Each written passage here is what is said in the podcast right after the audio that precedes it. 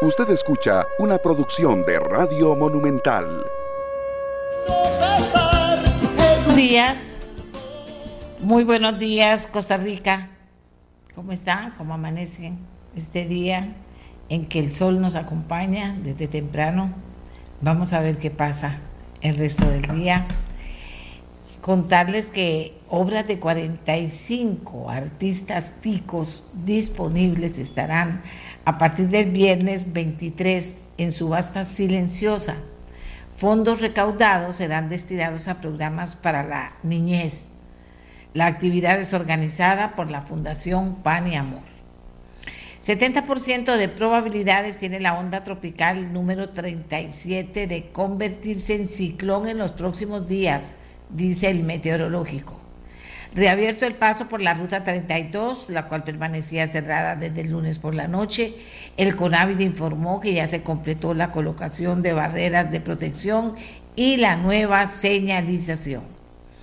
Cambio climático, igualdad educativa y más ayuda para países pobres, los temas de Costa Rica en las Naciones Unidas y también Costa Rica propuso este miércoles ante la ONU la elaboración de una declaración de paz para los océanos, según nos informó el canciller de la República aquí en nuestra voz. Ayuda de 60 mil colones para familias pobres comenzó a entregarse tras publicación en la Gaceta el día de ayer esta forma de, ayudar a las personas que menos tienen, de darles plata. Yo no sé, siempre que veo eso digo, ay Dios, cuánta plata y cómo sabemos si esa plata ha dado los resultados, si ha sido realmente una inversión o una pérdida. ¿De qué tendría que ir acompañado esto en última instancia? Pero en fin, esa es la información. 500 mil dólares para atender daños por lluvias le donó el Banco Centroamericano de Integración a Costa Rica. Muchas gracias, realmente muchas gracias. Eh, también tenemos que contarles que Costa Rica buscará un puesto en el Consejo de las Naciones Unidas, según las últimas informaciones que nos llegan de las... Eh, acciones que realiza el canciller y la delegación TICA en las Naciones Unidas. Bien, ¿y qué más tenemos dentro de la oferta que para ustedes hoy? Porque es bueno amanecer, ¿verdad? Como dice uno, es bueno amanecer con las informaciones más importantes en la mano. Es bueno amanecer con las informaciones más importantes en la mano. Eh, y poder comenzar a armar el día. El presidente de Ucrania exigió en las Naciones Unidas un castigo justo para Rusia. Encontraron restos de infantes sacrificados en un sitio prehispánico en el Perú. La Reserva Federal de Estados Unidos endurecerá más su política monetaria hasta domar la inflación de Estados Unidos. Ofrendas florales a Isabel II se convertirán en compost para los parques de Londres. Fiscal General de Nueva York demanda a Donald Trump e hijos por fraude. Putin violó descaradamente la Carta de las Naciones Unidas con la invasión a Ucrania. Esto no lo digo yo, lo dice el presidente de Estados Unidos ante la Asamblea General de ese organismo. Rusia quiere extinguir el derecho de Ucrania a existir como Estado, dijo Biden. La reina de Dinamarca dio positivo al COVID-19 a su regreso del funeral de Isabel II. ¿Qué les parece? También tenemos que informarles que, que esto es eh, importante, que al menos se reportan 31 muertos desde eh, el inicio de las manifestaciones en Irán. 31 muertos desde el inicio de las manifestaciones en Irán. Y oigan ustedes, el régimen de Daniel Ortega bloquea la señal de CNN en Nicaragua, según anunció la cadena de noticias. Qué horror y el emir de Qatar promete no discriminar a los a las, dice, los organizadores, vamos a ver, vamos a ver más en detalle. Dice, el emir de Qatar promete, no discriminar a aficionados LGTBI durante el Mundial de Fútbol. El emir y los organizadores aseguran que las parejas homosexuales no serán molestadas durante el Mundial de Qatar. ¿Qué les parece? Vean lo que tuvo que pasar para que eso también se abriera por allá, aunque sea por un tiempo, sin duda alguna. Bueno, ¿y qué tenemos para ustedes en el día de hoy? Que eso es importante. Eh, para que ustedes se queden tomando su cafecito, se queden eh, organizando el trabajo mientras tanto. Expertos afirman que los derrumbes amenazan la red vial nacional de Costa Rica. Bueno, esto no es nuevo, hace rato nos lo vienen diciendo, pero resulta que aquí en Costa Rica durante dos días van a buscar soluciones para la estabilización de los taludes en corredores viales.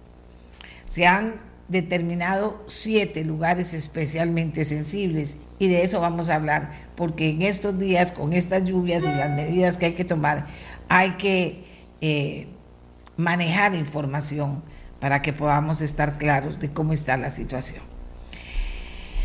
También vamos a hablar de una buena noticia. A partir de hoy, Costa Rica lidera la capacidad industrial y tecnológica en la región con una inversión superior a los 30 millones de dólares. Esto aquí en nuestro país. Y resulta que Harris Whitbeck, que durante 30 años eh, como periodista viajó, viajó por los lugares más peligrosos del mundo, tiene un nuevo libro para presentar a ustedes que tiene que ver con la violencia en la guerra, pero que tiene que ver más allá eh, de algo que es bien interesante. Dice, el miedo pierde su fuerza cuando se le encara. Bueno, Whitbeck está llegando a Costa Rica en estos momentos y lo vamos a tener tal, algunos minutos en el programa porque también tenemos que hablar de, de esta decisión en Nicaragua y de lo que está pasando con la libertad de expresión en Centroamérica. Él es un experto en el tema centroamericano. Así que eso es lo que tenemos para hoy, amigas y amigos, además de lo que ya hemos compartido con ustedes. Vamos a hacer nuestra primera pausa y cuando regresemos entramos en materia. ¿De acuerdo? Gracias por estar con nosotros.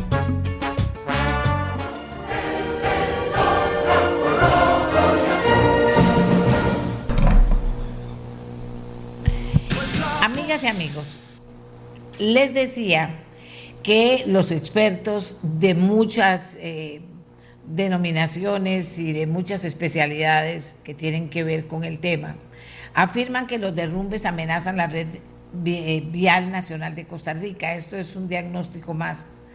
Pero resulta que la noticia que vamos a compartir hoy es que durante dos días buscarán soluciones para la estabilización de los taludes en corredores viales, que han identificado corredores viales a los que es urgente estabilizar los taludes de esos corredores, por lo que podrían traer al país.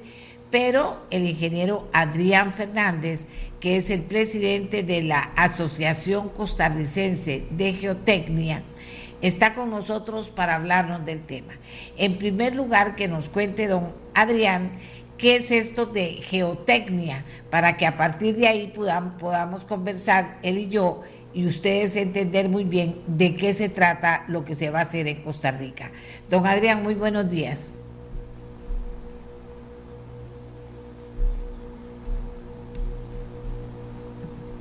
Don Adrián.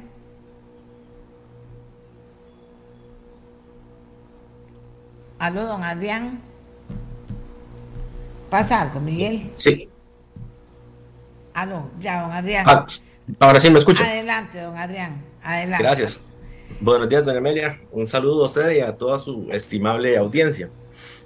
Eh, sí, con respecto a qué es la geotecnia. Bueno, la geotecnia es eh, el uso de técnicas para poder analizar eh, aspectos de, del terreno. Podríamos decir que, que es una, una especialización de la ingeniería y otras ciencias para, en las que se, se utilizan instrumentos, ¿verdad? Instrumentos quiero decir herramientas como este, conocimientos, ciencias exactas, ciencias, eh, investigación y con eso nosotros vamos a, a poder estudiar eh, y tomar eh, decisiones para lo que es la geología, la, el, el, suelo, ¿verdad? los macizos rocosos y demás.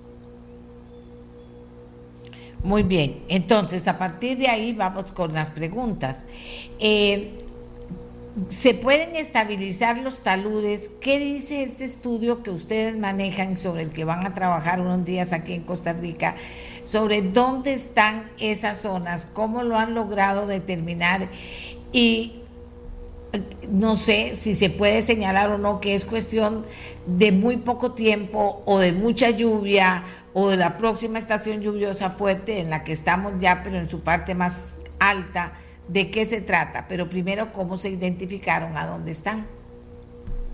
Sí, eh, bueno, primero eh, el, este seminario que estamos eh, organizando para el 6 y el 7 de octubre eh, es parte de lo que la Asociación Costarricense de Geotecnia tiene en sus objetivos, ¿verdad? Que es crear espacios, crear foros en las que expertos puedan compartir sus experiencias, eh, transmitir los conocimientos para que la comunidad ingenieril pueda tomar decisiones eh, con criterio, ¿verdad? fundamentos científicos y realizar los, los diseños y, y, ajustes a lo que ya tenemos. si si es o no, eh, eh, si se puede o no estabilizar, ¿verdad? Eh, bueno, podemos, tenemos casos de éxito, ¿verdad? Como por ejemplo, podríamos decir que la geotecnia es muy útil en lo que es la planificación de los, de los proyectos. podemos poner de ejemplo el puente sobre el río Virilla en la ruta 27. esto podemos, remontándonos al a los 70, ¿verdad? Donde inició este proyecto Ciudad Colón Orotina, eh, se, se realizaron diseños para un puente, para un sitio, llamémosle sitio 1, en el que en el cerca del año 84, se, 86, se, se, por medio de una inspección de funcionarios del MOB se detectaron ciertas anomalías. Entonces, con, con base en eso se decidió realizar una investigación muy eh, eh, diseñada especialmente para el sitio y se logró detectar que efectivamente el, sitio 1 no era adecuado para la cimentación del puente. Se decidió correrlo, eh, trasladar este punto 150 metros aguas arriba y eh, que es donde actualmente está el sitio. Si en caso de que no se hubiera trasladado el, punto, ¿verdad? Podríamos estar contando otra historia, ¿verdad? Sabemos que recientemente y desafortunadamente hubo un, un evento donde eh, del puente de, la Ruta 27, que sobre el río Virilla, que sucedió la semana pasada. Eh, luego, sí, eh, tenemos eh, la comunidad ingenieril aquí en Costa Rica, tiene las, las herramientas, tenemos la capacidad, nosotros somos referencia en, en, el, en la región, ¿verdad? Por, por, nuestras, por nuestros diseños, por nuestras soluciones, por, por la capacidad que tenemos. Entonces, no es, eh, no sería eh, correcto decir que, que, no tenemos las herramientas suficientes para tomar decisiones. La tecnología, que es una herramienta para nosotros los ingenieros poder tomar decisiones, está disponible, eh, es de punta y entonces debemos utilizarla, debemos sacar provecho de ella. ¿verdad? Creo que la razón por la cual no, no se han ejecutado estos diseños, este, estas soluciones, es eh, creo que, es falta de voluntad, ¿verdad? Este, nos hemos acostumbrado a ver en noticias únicamente, ocurrió el deslizamiento, se cerró la carretera, eh, tenemos tres semanas a mediados de año, ¿verdad? Que la ruta 32 estuvo cerrada por un largo periodo, eh, semanas, y cuánto, cuánto cuesta al, al país este, este, estos, estos desafortunados eventos. Eh, debemos ver eh, lo que es la investigación, eh, no como un costo, sino como una inversión. De, relaciones costo-beneficio. Sabemos que las necesidades son infinitas, pero también los recursos son finitos. Entonces debemos también realizar un balance. Todo esto es parte de lo que nosotros como asociación debemos crear espacios, generarlos para que los expertos de diferentes ramas, y no solo la, ingeniería, sino también la parte económica, social, legal, todo esto es, muy necesario, doña Amelia, para, para poder eh, llevar a buen puerto las, las soluciones que, que nosotros eh, debemos implementar. Y creo que es momento de no de discutir, porque ya la, muchas se, ha, se ha hablado, ¿verdad? Que si una opción es la más adecuada que otra, es, es el momento de decidir, de tomar decisiones. Eh, eh, con, esto, la Asociación Costarricense de Geotecnia está en la mayor disposición de las autoridades para poder dar el apoyo a los profesionales, a los expertos de cada una de las instituciones, de, de los organismos en que, que son quienes deben ejecutarlos. Ahora, ustedes identificaron algunas zonas que son más sensibles. ¿Qué pasa en esas zonas? ¿Ya se ha construido algo? Porque también sería un pecado que nos dijeran que hay herramientas y todo, no ustedes, sino que hay herramientas en el país para evitar esto y que eso no importa porque a la hora de la hora la voluntad política es la que resuelve a dónde van a estar y vemos las cosas que están pasando. Entonces, estos siete lugares que ustedes identifican como los más sensibles, ya tienen las construcciones hechas, no las tienen hechas todavía. ¿Cómo está la situación en cada uno de ellos, por favor? Sí, desafortunadamente el mantenimiento es fundamental, ¿verdad? Sabemos que, el, enemigo número uno de todos estos, eh, de los materiales, del suelo, de las rocas, es el agua. Entonces, eh, no se han realizado obras en muchos sitios. Eh, los sitios carecen de obras para el manejo de aguas, tanto superficiales como eh, eh, subterráneas. El, manejo, por ejemplo, cunetas, limpieza de las, de las alcantarillas ya existentes y demás, es un factor disparador que la falta, perdón, la falta de mantenimiento en elementos como esos es, es es fundamental, ¿verdad? Es, es eh, uno de los principales, eh, es una de las principales fallas que tenemos aquí en, nuestro país. Eh, incluso otras, otros sitios pues carecen de, las obras de estabilización, contención que, que ameritan. Ya, ya, están identificados, como les también pensar en, en, en, las soluciones no es una única receta. ¿verdad? la investigación puntual es fundamental. Eh, repito, y, lo, recalco porque es, es parte de, eh, podemos hacerlo con analogía de una cirugía, ¿verdad? Cuando el paciente va al quirófano, no va a, ciegas y, salvo que sea una emergencia, ¿verdad? Pero, pero no va a ciegas y ya previo se han realizado estudios, análisis para poder establecer un escenario sobre el cual vamos a trabajar. Es igual con, con una carretera, la carretera está interviniendo en la, la madre naturaleza, ¿verdad? Entonces debemos realizar el menor impacto. pero sí, efectivamente, la, muchos de los sitios donde se han presentado desafortunados eventos es, primero, falta de mantenimiento de las obras, pocas obras que hay. Segundo, la carencia de estas obras. Eh, como le decía, manejo de aguas superficiales, aguas subterráneas, eh, este, es importante luego, eh, obras de estabilización, podemos decir muros de retención, este suelo cocido, pilotes, todo esto es parte de, lo que está. Eh, efectivamente, es, el, es una carencia de todas estas obras en los sitios en los que se han identificado como puntos calientes, podríamos aquí Dice que, aquí dice que las más expuestas a este tipo de percances son la Ruta Nacional 32, en el Parque Nacional Braulio Carrillo, la Ruta 1 Interamericana Norte, la Ruta 2 Interamericana Sur, la Ruta 27 San José, eh, dice José María Castro Madrid, la Ruta Nacional 10 Turrialba Limón y la Ruta Nacional 209 San José Acosta, otra vez y la nueva carretera a San Carlos. Es decir, estamos fregados porque son rutas importantísimas para el país. Ahora, ¿de qué depende de que se hagan las cosas que hay que hacer para mantenimiento y para evitar tragedias en estos lugares? De voluntad política nada más, o sea, del ministro que esté en una cartera, de que tenga plata o no tenga plata, de, cómo se responsabilizan las, a quienes contratan para eso, cómo, cómo se maneja todo ese intríngulis. Sí, eso es una, eh, podemos decir que está involucradas varias partes, ¿verdad? De, eh, la parte técnica de ejercer presión sobre quienes eh, ese botón y dice ejecútese, ¿verdad?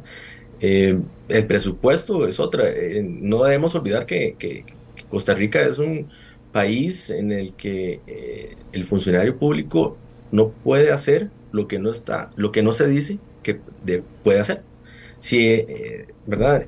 Entonces, ¿qué, ¿qué sucede? Debemos encontrar las vías legales para poder agilizar todo, todas estas actividades. La planificación es fundamental, doña Amelia. El, es los, creo yo que el, parte del el cuerpo de ingeniería de las instituciones lo que se dedican es a apagar incendios.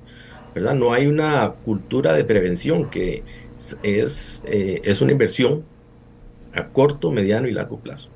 Eh, ¿Cuánto nos cuesta la, la, el cierre de una carretera. Usted, como lo mencionó, ¿verdad? Tenemos la ruta al Atlántico, que es la principal salida de nuestro país, la, este, la ruta interamericana que va al otro puerto, a Caldera, ¿verdad? Y, eh, incluso las vías alternas están comprometidas. Entonces, ¿qué hace falta? Eh, voluntad política, presión por parte de, las, de quienes tenemos la, la facultad de tomar decisiones técnicas eh, la parte legal también de, de, ver de qué manera se pueden agilizar esos procesos. Ahora, lo que ustedes pretenden hacer en estos seminarios que van a llevar a cabo en el mes de octubre es agarrar cada una de estas rutas, identificar dónde están los puntos que hay que prestarles atención para evitar una tragedia y, y tenerlo claro, aportárselo a quién, hacer qué con eso. Es que es muy importante. Sí, bueno, el, parte de las actividades de este seminario es una mesa redonda en la cual vamos a tener expertos de otros países, de Colombia, de México, de Italia, de España, de Estados Unidos, para tratar precisamente el tema de la Ruta 32, ¿verdad? Entonces de ahí pueden surgir eh, ideas eh, interesantes para ver de qué manera se puede solucionar. Eh, tomar modelos, eh, como le digo, contrata, tipos de, contrataciones en otros países para ver de qué manera se pueden aplicar aquí en Costa Rica. Eh, nuestro objetivo, doña Amelia, es poder dar el espacio para compartir todo ese conocimiento. No se van a tratar temas específicos, ¿verdad? No se va a sacar, no se va a obtener de este seminario, no se va a obtener la solución para por ejemplo, el, eh, la ruta 32, ¿verdad? No, no es nuestro, nuestra idea, no es el objetivo de este seminario, pero sí crear, capacitar a quienes estamos en la, con la responsabilidad de tomar las decisiones de, diseñar estas soluciones o, o realizar ajustes a, a, los diseños actuales. Eh, entonces, para lo que... Sí. No, si entiendo bien, entonces van a tomar una ruta, ahí van a hablar de qué es lo que se puede hacer para tratar de solucionar la, estos puntos que están ahí con el mantenimiento y con lo que se requiere para poderlos tener bien. Y eso después lo van a extrapolar a las otras a las otras carreteras. ¿A quién le entregan ustedes esas posibles soluciones? ¿A quién se las entregan? Para que esto funcione porque están en funcionamiento todas estas rutas nacionales, imagínate. Sí, claro. Eh, eh, bueno, la Asociación Costarricense de Geotecnia está adscrita al, Colegio de Ingenieros Civiles de Costa Rica, que a su vez es parte del Colegio Federado. Entonces, eh, todo esto se puede canalizar por, medio del Colegio Federado. nos ponemos a la disposición de, de, las autoridades. Recientemente estuvo don Gerardo Castillo, presidente de la Junta Directiva de Colegios Civiles. igual él manifestó, ¿verdad?, que, el colegio está en la entera disposición de, poder colaborar eh, en lo que pueda. el, asunto es que nos tomen en cuenta eh, parte de, lo que de los resultados de este seminario eh, serán canalizados por, por, este, por este medio. y perdón, y el Colegio Federado así lo, lo podrá transmitir al, a la cartera, a, los ministerios que, que correspondan. Bueno, ¿a cuántos ministerios corresponden? A uno, no es solo al Ministerio de Obras Públicas y Transportes. ¿A quiénes correspondería recibir esto para, para aportar, digo ustedes, digo yo, a lo que ya ellos puedan tener eh, planificado hacer en estos lugares? Eh, si, si es cuestión de plata, si no es cuestión de plata, si tienen la solución, si hay nuevas formas de hacer las cosas que puedan ayudar. Eh, ¿A quién le toca? Sí, son muchas las, las instituciones involucradas, ¿verdad? Está, eh, eh, medio, está medio ambiente, está la Comisión Nacional de Emergencias, está el, eh, el, Ministerio de Obras Públicas, ¿verdad? Son, diferentes instituciones que, estamos, que están involucradas en la toma de decisiones. El, esto no es una, las soluciones no es única de, un, de un ministerio, considero yo. ¿verdad? Eh, no es únicamente... Dice aquí un señor, dice aquí un señor que nos escribe. La ruta que va de San José a Pérez Celedón está muy afectada. Por lo menos hay cinco puntos críticos que representan un peligro latente para los transeúntes y quienes circulan por esa ruta. Hay hundimientos y dos puntos que presentan deslizamientos y en cualquier momento esto podría originar una desgracia. No hay que olvidar que la demarcación de esta ruta, San José Pérez Celedón, es muy deficiente. En este sector hay mucha neblina y la conducción e, con estas falencias se dificulta más de lo normal. Vea, este es el diagnóstico de un lugar que a un señor que seguro pasa por ahí. O sea, lo que quiero decir es que las cosas están a vista y paciencia. Tienen años de estar ahí los presidentes van, pasan para allá y vienen por esas rutas, les deben decir o se dan cuenta de que hay problemas. Los ministros de Obras Públicas y Transportes, lo digo, y estoy hablando de ministros, porque ahora no es cuestión de que es este ministro, el que ahora le toca a él ver cómo hace para solucionar las cosas. Pero se necesitan no solamente muchas partes involucradas enredando las cosas, sino que se necesitan también muchas cosas, se necesitan herramientas, se necesitan se, necesita plata y supongo que mucha plata. Se necesitan empresas que estén capacitadas para estar eh, trabajando en esto, porque en eso también hay especialidad para poderlo hacer y hacerlo bien. No es cuestión de ir con un machete a ver qué recortan. Entonces, Efectivamente, eh, existen sistemas de alerta temprana donde por medio de parámetros eh, se puede eh, alertar a las, a las comunidades, ¿verdad? A, las autoridades también para que se tomen las previsiones del caso. Por ejemplo, factores de lluvia, ¿verdad? Como le decía, el, enemigo número uno de estos, del terreno, del suelo, es el agua. Entonces, parte de, de estos eh, sistemas de alerta toman en consideración las precipitaciones, que eh, sabemos que en estos, en los últimos años, está el asunto del cambio, la variabilidad climática. Entonces eh, se dan eventos de menor duración, pero de una intensidad muy alta. Entonces eso eh, llega a, disminuir las capacidades del suelo y se dan los, deslizamientos, ¿verdad? Los desprendimientos de material que afectan la calle y eh, la economía del país. Y en un primer lugar muy lejano, las lamentables pérdidas de vida, ¿verdad? Que eso es invaluable. ¿verdad? Eso no, no, no, hay manera de, dar valor a, una vida humana que, que se pierde. Eh, el dolor que, que, que, causa, ese un primer lugar. Y por un segundo lugar muy lejano, pues, tenemos la afectación económica. Pero sí tenemos las herramientas para, poder eh, alertar a las comunidades, a las, a las zonas interesadas, para tomar las previsiones. Esos son alarmas, esas son alarmas, señores, esos son alarmas.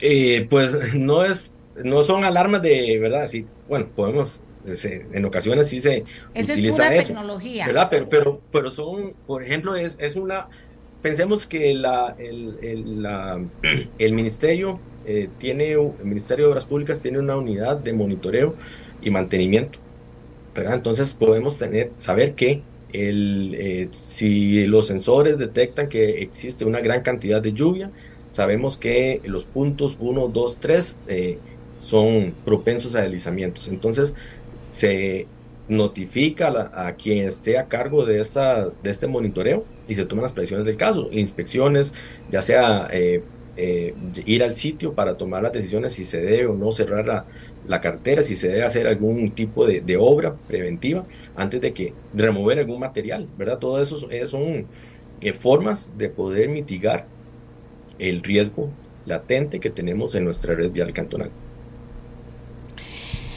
Vamos a ver un reciente, un reciente ejemplo, Cambronero. Y se dijo que tenía dos años sin mantenimiento. Entonces, ¿de qué estamos hablando? Eso es lo que digo, don Adrián, ¿de qué estamos hablando? Si pareciera que aquí los gobiernos pasados han dejado esto por la libre, no se han preocupado, no sé por qué, no tendrán plata, tendrían otras preocupaciones. Eh, yo, pienso que el tema de la plata es muy importante. Eh, no tendrían gente preparada que los apoye para ver cómo hacían para darle mantenimiento a las carreteras o que les dijera que si no se daba mantenimiento iban a pasar tragedias serias como ya comenzaron a pasar en este momento en que el mismo Instituto Meteorológico nos dice todavía faltan las lluvias más intensas en octubre, las más intensas, de un porcentaje ahí, ya lo dijeron, más intensas y más fuertes que las que han pasado hasta ahora. Entonces, todos estos lugares están en peligro. No hay plata, hay herramientas para poderlo prevenir, pero no hay plata. Esto lo tiene que hacer el gobierno, no lo tiene que hacer nadie más. Por estas carreteras eh, eh, van y pasan. Imagínense todo lo que viene de Puerto Limón y va a Puerto Limón, todo lo que viene de Caldera y va a Caldera. O sea, lo que digo es que esto es una crisis y algo muy serio y muy importante, no es cualquier cosa. Entonces, cuando usted me dice que vienen aquí a ayudarnos a determinar qué se puede hacer, pues esto sigue siendo un diagnóstico y, una, una posible solución, pero no tenemos la plata, digo yo. Ah, ahí, de ahí la importancia de que sean distintas, eh, eh, llamémosle disciplinas o áreas de trabajo que se involucren en esto, ¿verdad? Como le decía, la parte legal, la parte de proveeduría, ver de qué manera se agiliza todo, todas estas eh, actividades que son necesarias. Eh, ¿por qué, ¿por qué siguen ocurriendo? Creo yo, doña Amelia, que es eh, que nos hemos acostumbrado a, a, recibir estas noticias, ¿verdad? Vean lo que sucedió, repito, ahora a medio año con, con la Ruta 32. tres semanas cerrada, un poco más, y, y bueno, qué, se ha hecho al respecto? Poco, ¿verdad? Creo yo, eh, se ha, eh, nos hemos puesto de acuerdo, en, digo yo, nos hemos porque yo, el, país, ¿verdad? Poco nos hemos puesto de acuerdo en, en, qué realizar, ¿verdad? En, en, ver de qué manera se puede mejorar.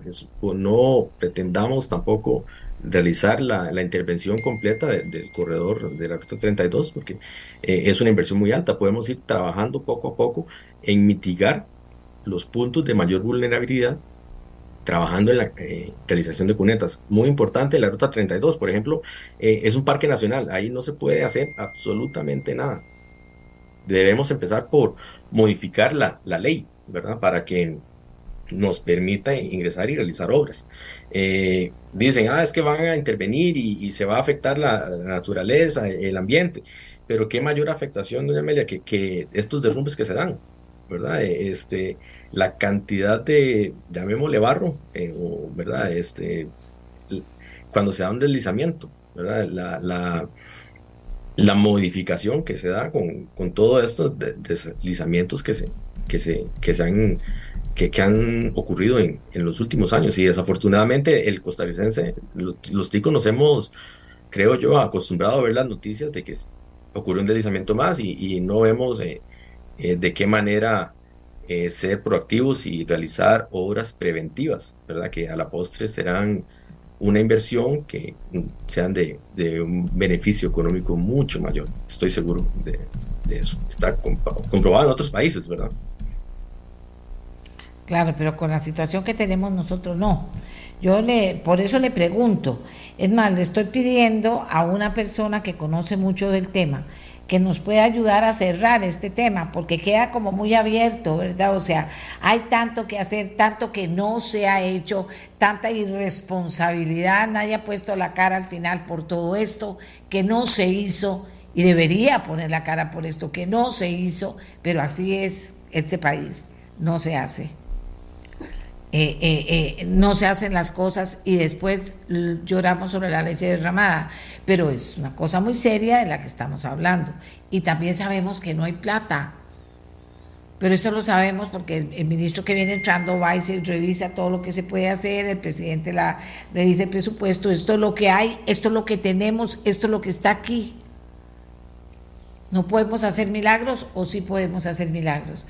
A esta altura se pueden hacer, no sé, eh, eh, grupos público-privados para que puedan, para que puedan eh, de verdad puedan ayudar. Exacto, las alianzas público-privadas es una opción, ¿verdad? En, otros países, incluso recientemente el Colegio Civiles organizó un, una, una actividad con colegas de México que presentaron propuestas, hicieron propuestas muy interesantes de, lo, de la manera en que ellos han, han venido trabajando y solucionando ese tipo de, de, problemas, ¿verdad? Eh, carreteras y otros eh, tipos de infraestructura, ¿verdad?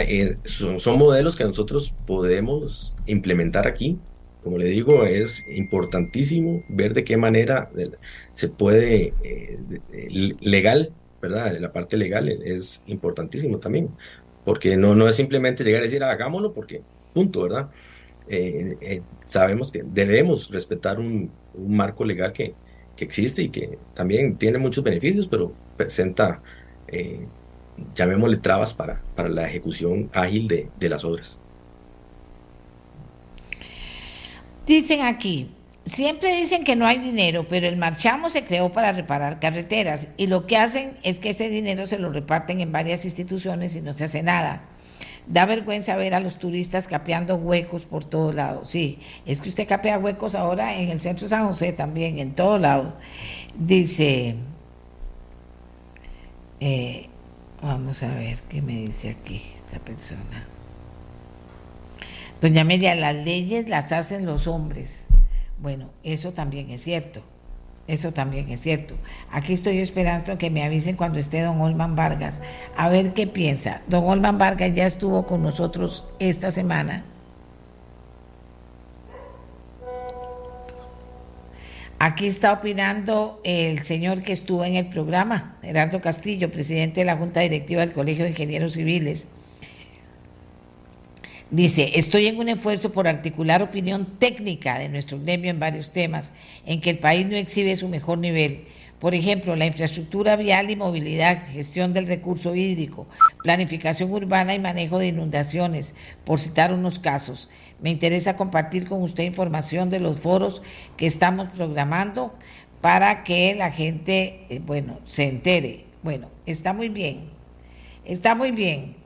Yo nada más lo que quiero poner sobre la mesa, lo que quiero poner, dice, la falta, estoy poniendo lo que opinan ustedes, la falta de mantenimiento producirá la destrucción progresiva de esos sitios que ya ha estado dando noticias fatales. Sí, es un poquito que la gente eh, se pregunta, bueno, tenemos ese problema, no se dio mantenimiento, dicen que a la Cambronero en dos años. Yo no sé cómo estará el mantenimiento. Tenemos identificados los lugares a donde hay situaciones difíciles. Pero si no hay voluntad política, si no hay plata, de, si, no hay ley que permita, no sé finalmente qué es lo que hace falta. Don Olman Vargas es un experto en estos temas y le estamos pidiendo a él que nos ayude unos minutos a poder ubicar el tema del que estamos hablando hoy, que un grupo de expertos se van a reunir para ayudarnos a buscar una solución. ¿La solución está, está o no está? ¿Qué es lo que falta, don Olman? ¿Cómo cerramos este programa? Muy buenos días, doña Amelia. A todos sus escuchas. Eh, bueno, básicamente, como usted bien lo dice, este es un problema multifactorial, ¿verdad? Y hay que atenderlo de esa manera son muchas de las cosas que ya se han comentado en el programa sobre las que hay que trabajar. Pero hay unas que son más urgentes que otras. La primera y fundamental es el tema del mantenimiento. Vivimos en una meseta central que está rodeada por montañas hacia las áreas costeras y tenemos una gran cantidad de rutas eh, de montaña eh, sujetas también a una muy importante cantidad de lluvias que cae durante el año. Eso obliga a tener siempre los mantenimientos adecuados en las rutas para eso se creó el CONAVI hace 20 años, ¿verdad? Desgraciadamente, eh, el CONAVI no siempre ha utilizado todos sus recursos para el mantenimiento de las rutas, también ha, ha utilizado importante cantidad en obra nueva y muchas veces el mantenimiento ha quedado suspendido por muchísimos meses, que es lo que está ocurriendo en este momento, ¿verdad? Eh, una de las primeras cosas que hay que hacer es retomar el mantenimiento de las rutas, porque como bien decía el colega, eh, es absolutamente necesario tener, tener funcionando adecuadamente todo lo que son alcantarillas, cunetas, contracunetas, eh, recuérdese que el agua es uno de los factores o, el factor que más afecta a las carreteras, ¿verdad? Entonces el tema de mantenimiento es un tema fundamental. El tema de la gestión de riesgo, de tener ubicados exactamente cuáles son los sectores eh, más sensibles, por donde pasa más gente, por donde hay mayor tránsito vehicular, que tienen ya todo un historial de, de deslizamientos a lo largo de muchísimos años, que eso está debidamente monitoreado es, es también un tema fundamental para que las autoridades tengan definidos protocolos específicos. Este, de lo que se ha hablado mucho en los últimos días, sobre todo en las vías más sensibles, ¿verdad? ¿Cuáles son las vías más sensibles? La 32, la, la 27, la ruta 1 precisamente en el sector del Cambronero, la ruta San Carlos, ¿verdad? Entonces, son vías que ya se sabe que tienen todo un historial de mantenimiento, que se conocen cuáles son los sectores más sensibles y para los cuales, mediante las metodologías de gestión de riesgo, se tienen que tener ubicados protocolos para tomar acciones cuando se dan situaciones como la del sábado, ¿verdad? Una lluvia muy intensa y durante muchas horas, ¿verdad? Porque esa es una combinación este, que es la que es peligrosísima una gran cantidad de lluvia, pero no en 20 minutos o media hora, sino a lo largo de 4 o 5 horas. ¿verdad? Eso eh, eh, potencialmente sube el riesgo de los deslizamientos de manera importantísima y sobre todo en esas rutas sensibles que ya sabemos que tienen un mal comportamiento porque tienen taludes muy altos o suelos malos o rocas fracturadas, etcétera. Otro tercer factor que anotaron que anotó usted a raíz de la llamada del señor, que es fundamental ese tema del señalamiento, ¿verdad? El señalamiento vial es fundamental en las rutas eh, peligrosas y desgraciadamente el mantenimiento y la atención del señalamiento vial en el país es muy, muy deficiente, ¿verdad? Este, las rutas deben estar, diríamos, como arbolitos de Navidad, ¿verdad? Con su señalamiento vertical, con sus señales, con su señalamiento horizontal, sus ojos de gato, eso debería ser una prioridad del gobierno. Y, y para cerrar un poco el tema de los recursos, uno de los grandes problemas de los recursos, siempre lo decimos, es que la plata que se asigna anualmente no es suficiente. Pero lo que es un pecado es que la plata que se asigna ni siquiera se gaste, como ha pasado, como pasó el año pasado y va a volver a pasar este año, que ni siquiera estamos gastando los recursos asignados que hay subejecuciones muy importantes en el CONAVI. Ahora que entra una administración nueva, eso tiene que atacarse directamente y eso tiene que cambiar. No puede ser que los recursos exiguos que son ni siquiera puedan ser eh, eh, gastados por problemas administrativos internos para, por la administración que tiene a su cargo esto, como es el MOPI y el CONAVI. Así que tal vez dándole un Don Olman, vieras que, don Olman, vieras que para que los últimos minutos que nos puede ayudar, yo creo que usted tiene un radio cerca que tiene que bajarlo porque está entrándonos un feedback que, que hace que no se entienda muy bien, aunque yo creo que sí se ha entendido, pero ve a ver si tiene un radio cerca que lo pueda apagar, que esté sonando, que usted tenga acceso a bajarlo a quitarlo para que nos pueda excelente excelente. Ya estoy a la vera de la carretera. Oye mejor, excelente Sí, claro, mucho mejor. Pero, don Olman, entonces vea cómo está este país de trabajo. Si no se puede hacer nada porque ambiente no deja, si no se puede hacer nada porque hay, su ejecución, porque no se ponen de acuerdo en resolver temas administrativos. O sea, entonces, aunque haya plata, no se puede. Eh, no es algo que, que es algo que viene de gobiernos pasados, hay una falta de gestión, una falta de visión, una falta de preparación, una falta de acción de qué va a ser este país con esa gente llevándonos adelante. escucha mejor ahí, doña Amelia? Sí, señor, sí se escucha mejor. Bueno, básicamente... Todavía hay un poquitillo de sonido. Ya lo bajé todo lo que pude. Ok, adelante. Cierro la idea rápidamente. Eh, es un tema multifactorial, requiere de atención inmediata y urgente de las autoridades y no podemos seguir cometiendo el pecado de que los recursos que tenemos no los estemos administrando adecuadamente para utilizarlos al máximo y tratar de resolver los problemas lo más pronto que se pueda. Muchas gracias a don Olman, muchas gracias a don Adrián también que está ahí, le vamos a dar la oportunidad de que pueda cerrar esta parte del programa. Pero sí tener claro, señores, que, que es que lo que falta son cosas muy concretas son cosas muy concretas y sentar responsabilidades y, empleado público privado, si no cumple con su trabajo, si no da resultados, ¿qué está haciendo ahí? ¿Qué está haciendo ahí? Nada. Atrasando este país, ¿quiénes enredaron las cosas? No se pueden desenredar. No hace falta llevar a dos expertos que se sienten ahí y en una semana trabajando desenreden todos los problemas y queda la plata liberada. A esos extremos hemos llegado aquí en Costa Rica. ¿A quién favorece todo esto? A nadie. Y ahora con el tema del turismo, fíjense ustedes que ahora viene la temporada alta y de verdad que uno piensa, por Dios que no pase nada, pero también se va a asustar la gente de ver cómo están las carreteras de este país. Y si hubiere una oportunidad de liberar esos dineros para poder entrar a habilitar carreteras importantes, eso debería hacerse hoy en la tarde. Es que no entiendo y llevar un grupo de expertos. Mire, yo creo que hasta Donoren se conseguiría gente muy buena que se siente una semana a ver cómo desenredan esto. Y si hay que ir a la asamblea por variar, entonces vemos cómo vamos a la asamblea, cómo le pedimos a la asamblea que esto se, se, tramite lo más rápido posible. Pero no puede ser posible que estemos tan enredados, por Dios. Entonces yo hago los programas tratando de darle a ustedes elementos de juicio, pero llegamos siempre a lo mismo. O sea, no se puede por esto, por lo otro, por lo otro, no se puede. Entonces, ¿para qué se reúnen a hacer nada? Si no se puede hacer nada, no se puede. Si ya lo final va a ser no se puede, no hay plata, se, hay, eh, se, se podría, hay plata, pero no se puede ejecutar porque hay un enredo administrativo. ¿Qué son estas respuestas para este país a esta altura de nuestra historia? Y quitando a todos los irresponsables que han estado ahí, que no se daban cuenta que esto iba a pasar, porque alguien tiene que asumir la responsabilidad también.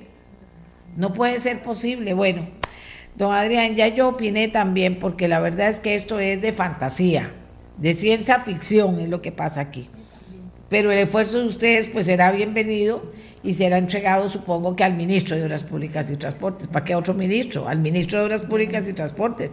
Ese es el, rector y el que tiene que ver cómo hace que esto camine. Digo yo, don Adrián. Sí, doña Amelia, efectivamente, y como bien lo dijo don Olman, ¿verdad? Es un... Eh, multisectorial. Debe haber un líder que tenga la difícil labor de llegar a un consenso, de que todas las partes involucradas lleguen a un consenso para, para establecer el, camino eh, más adecuado, ágil, para atender inmediatamente estas, estos eventos que, o la condición, atender las condiciones que, que se nos han presentado desafortunadamente en los últimos años, ¿verdad? Y, recordar al, al hacer, eh, instar al, al, al, pueblo costarricense a que no tengamos memoria corta, ¿verdad? Que simplemente ocurrió, perfecto, se hizo el, el alboroto y, el próximo año, la nueva eh, época lluviosa, pues vuelve a ocurrir y vamos, ¿verdad? No, no, es eso, ¿verdad, doña Amelia? Es, es tomar acciones, es eh, tiempo de, de, tomar decisiones. un líder este, que coordine todas estas los sectores para poder llegar a un consenso. Eh, bien, como bien lo dije, la Asociación Costarricense de Geotecnia, por medio del Colegio Civil, el Colegio Federado también, se ponen las órdenes de, de, las autoridades para, para poder eh, abrir, abrir camino, ¿verdad? Este, a esta difícil tarea de, poder los, los temas.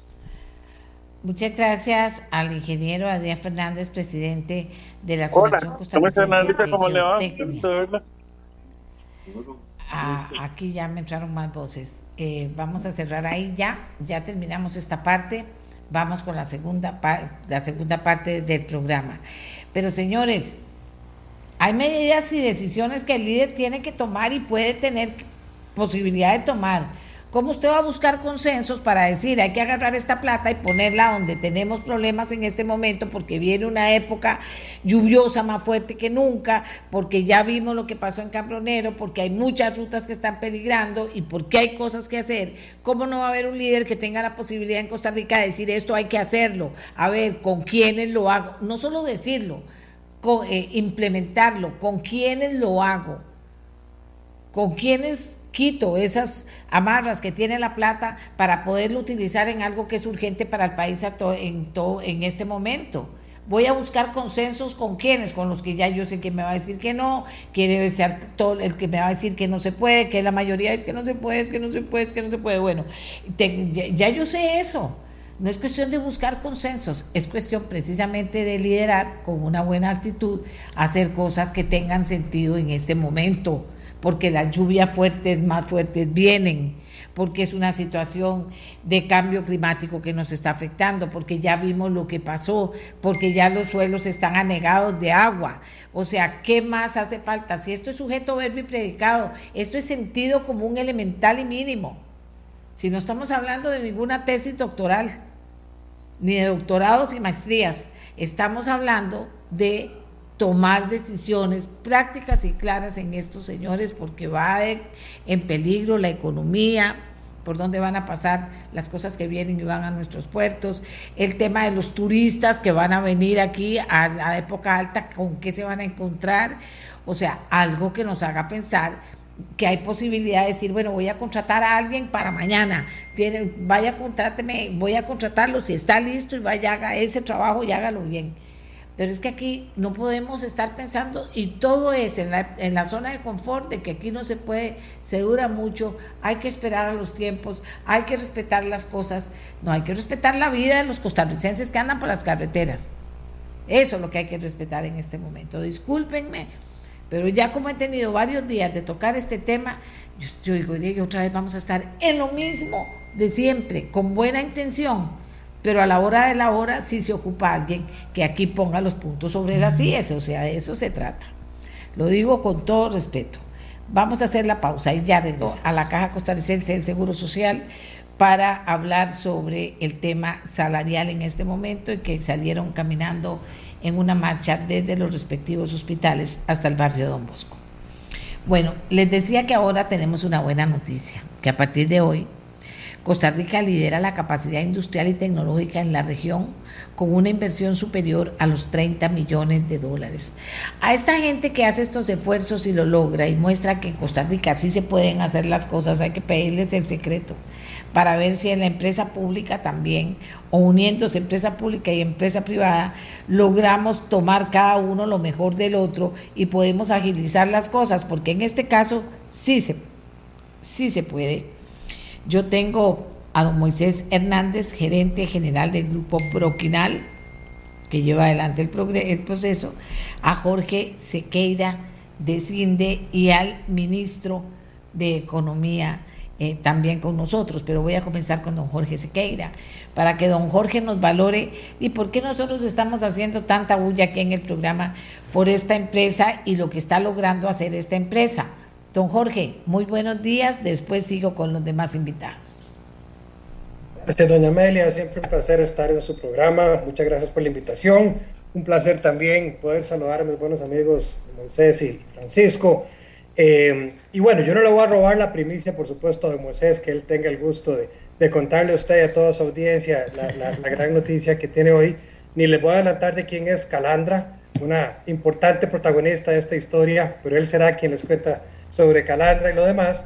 Pero sí, efectivamente, eh, doña Amelia, es una muy buena noticia porque como, como toda inversión extranjera que viene a generar empleo, empleo formal y de calidad en nuestro país, siempre merece una bienvenida, una calurosa bienvenida eh, y acogida por parte eh, del gobierno y del país en general. En este caso, además, es con sabor latino, es una inversión colombiana, un grupo muy fuerte, que bueno, hoy en día ya no es solo colombiano, es un grupo realmente global, muy fuerte, que tiene casi dos décadas de tener operaciones en Costa Rica. Y quizás lo más relevante, que Moisés estoy seguro contará con, con, detalle, ha sido la transformación a través del tiempo de esta operación de Propinal en nuestro país. en donde empiezan con ciertos productos relativamente básicos, de alta tecnología, pero relativamente básicos, y a través del tiempo han venido innovando, creando nuevos productos, abriendo nuevos mercados, trabajando con nuevos sectores, innovando desde Costa Rica con investigación y desarrollo. Eh, y la verdad es que hoy verlos abrir esta nueva etapa eh, de, la planta de producción, que es una planta nueva completamente, que está generando además muchísimo empleo más, y dejaré que sea Moisés quien hable de esas cifras, eh, es un reflejo de lo que vemos en, este sector, doña Amelia. Y esto se debe, por supuesto, a un ambiente de negocios eh, favorable, a un clima de negocios favorable, pero sobre todo a nuestro talento humano eh, y, esa inversión que el país está haciendo en capacitar a los diferentes niveles, a, nuestras, a nuestro personal, ¿verdad? a nuestra población, eh, pues resulta en esto de que las empresas puedan venir a nuestro país a desarrollar, a crecer, a innovar. Y, bueno, también aprovecho la presencia de don Francisco para agradecerle a él en lo personal que ha liderado este proceso de facilitación de trámites, porque esto es un tema fundamental, doña Amelia, lo hemos hablado con usted en otros programas, pero así como el talento es la principal, eh, el principal punto de atención en donde tenemos que seguir invirtiendo, ciertamente la tramitomanía eh, es algo que nos ha restado muchísima competitividad y que quiero agradecer aquí públicamente a don Francisco por ese esfuerzo tan grande que él y su ministerio están realizando en ese campo. Entonces, no me quiero extender mucho porque sé que, que, que, todos querrán escuchar a, a don Moisés, pero sí, esto le digo, doña Amelia, es un reflejo de lo que estamos viendo en la mayoría de las empresas que están en Costa Rica, ese deseo de seguir creciendo, de seguir agregando más oportunidades para los costarricenses. Eh, y eso significa que como país tenemos que estar preparados, tenemos que preparar a nuestro personal, mejorar eh, el clima de negocios cada día más. Y, bueno, más bien dejaré que sea don Moisés el que, le cuente un poquito más en detalle sobre esta inversión. A ver, don Moisés, mucho gusto, usted es el gerente general de Proquinal. Muchísimo gusto, Moisés Hernández. Cuéntenos de todo esto que ya ha creado gran expectativa, don Jorge. Muchas gracias, doña Amelia. Igualmente, eh, definitivamente, como decía ahora don Jorge, la historia de Proquinal es una muy bonita historia de que las cosas son posibles. Eh, cuando la compañía arrancó, arrancó por comprar la propiedad a inicios del año 2000 y era una un entorno bien, bien diferente el que teníamos acá en el Coyol de Alajuela. El Coyol de Alajuela estaba trazado como un polo de desarrollo eh, para el futuro y el país lo tenía así. Y la inversión de Proquinal fue de las primeras que llegaron a la zona. Eh, digo que es una muy bonita historia de que las cosas son posibles porque también hubo un acto de fe, llamémoslo, de la compañía en lo que el país estaba ofreciendo. En ese momento el Coyol era muy diferente, no estaba la ruta 27 construida, no estaba la radial, eh, la situación era con calle de lastre. Entonces empezamos a ver cómo el entorno se iba transformando de acuerdo a cómo el país tenía la visión de irlo desarrollando. Y así también se ha ido transformando Proquinal en el tiempo. Y pasamos de, de ser una compañía que arrancó con 70 eh, personas a hoy ser 500 personas pasamos de ser una compañía que arrancó con una propiedad de 68 mil metros cuadrados a tener hoy un parque de zona franca de 200 mil metros cuadrados. Y pasamos de una nave industrial de hace 18 años que arrancamos operaciones de 10 mil metros cuadrados para hoy tener 30 mil metros cuadrados. Y lo que decía don Jorge es, es clave. El talento humano ha permitido que la compañía cada vez produzca desde acá productos de altísimo valor agregado. Y con la buena noticia de que no solamente hoy estamos eh, fabricando nuestras telas recubiertas, sino también, también vendemos ya servicios desde la operación de Costa Rica. Se ha ido transformando la compañía tal y como se ha ido transformando la zona. Eh, y definitivamente todavía eh, se, necesitará transformar más para seguir atrayendo más inversión, pero es una bonita historia de éxito y de, colaboración conjunta. ¿sí? Eh, si nos remontamos a esos años, no había fibra óptica, no había agua potable en la zona. Y fue parte de las cosas que, nos tocó también colaborar en su momento con esa visión de que la compañía fuera creciendo. Y así ha sido. Y la gente, lo, lo fascinante de esta relación es que además de la zona también se han ido transformando las familias de nuestros empleados. Y para nosotros ese es como el equilibrio perfecto, ver que la compañía vaya bien, ver que las familias de nuestros compañeros de trabajo cada vez también estén mejor. Y aquí estamos en esta aventura hoy, como decía Jorge, inaugurando la tercera inversión en, el país y es la más grande del grupo Stradling. Eh, y estamos hoy inaugurando un proceso nuevo que se llama calandrado. Eh, y no, no nos vamos a meter en el aspecto técnico porque es, difícil explicarlo eh, por, por, acá. por supuesto, la invitación queda abierta, doña Amelia, para cuando tenga gusto de venir y, sentir la compañía, así le decimos nosotros, a, caminar por Proquinal, porque afortunadamente nos hemos convertido en un gran lugar para trabajar, así lo sentimos. Pero este proceso lo que nos pone es a la vanguardia en películas.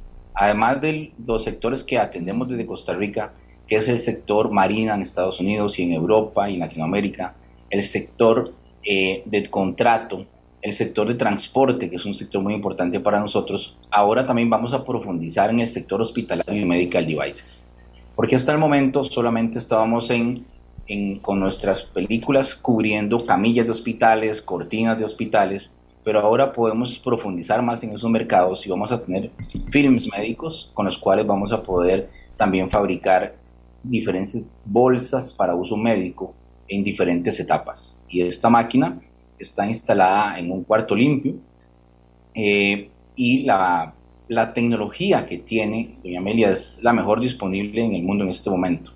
Y decimos que estamos a la vanguardia porque es impresionante el montaje que ha tenido que llevar esa máquina.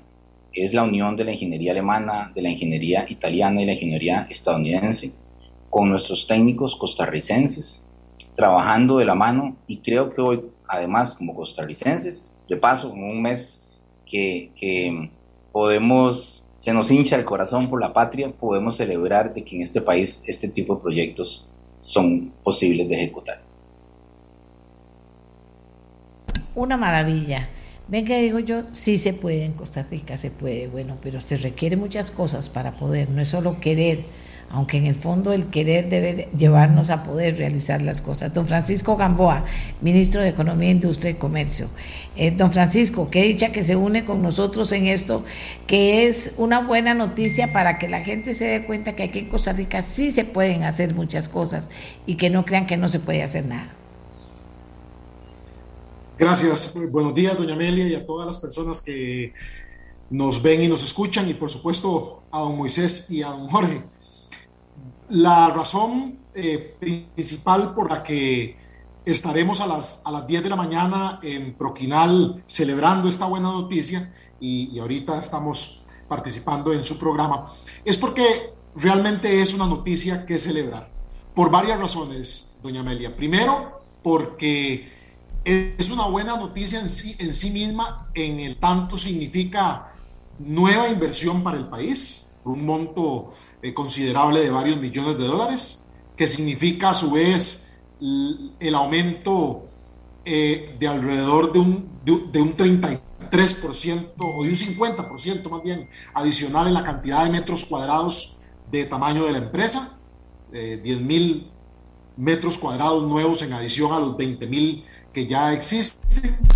Eh, es también una buena noticia porque se prevé que con esta inversión en adición a los 500 empleos que hoy genera Proquinal, genere al menos, incremente en al menos un 10% ese empleo generado y eso también es de celebrar.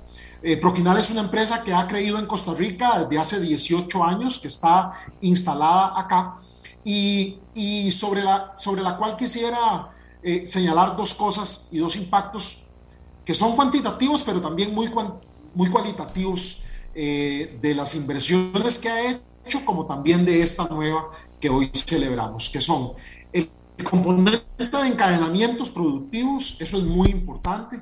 Yo sé que don Jorge lo tiene muy claro, la importancia, la importancia central que tiene el hecho de que la inversión extranjera directa se encadene cada vez con más pequeñas y medianas empresas costarricenses, eh, que obviamente son pequeñas y medianas empresas costarricenses que tienen a su vez una serie de retos para poder encadenarse con una empresa como Proquinal y con otras que están eh, invirtiendo en el país, como son los retos de su aumento de capacidades y estándares de calidad, eh, obtención de financiamiento oportuno, etcétera, etcétera. Pero, pero, pero la operación de la empresa en el país ha significado encadenamientos.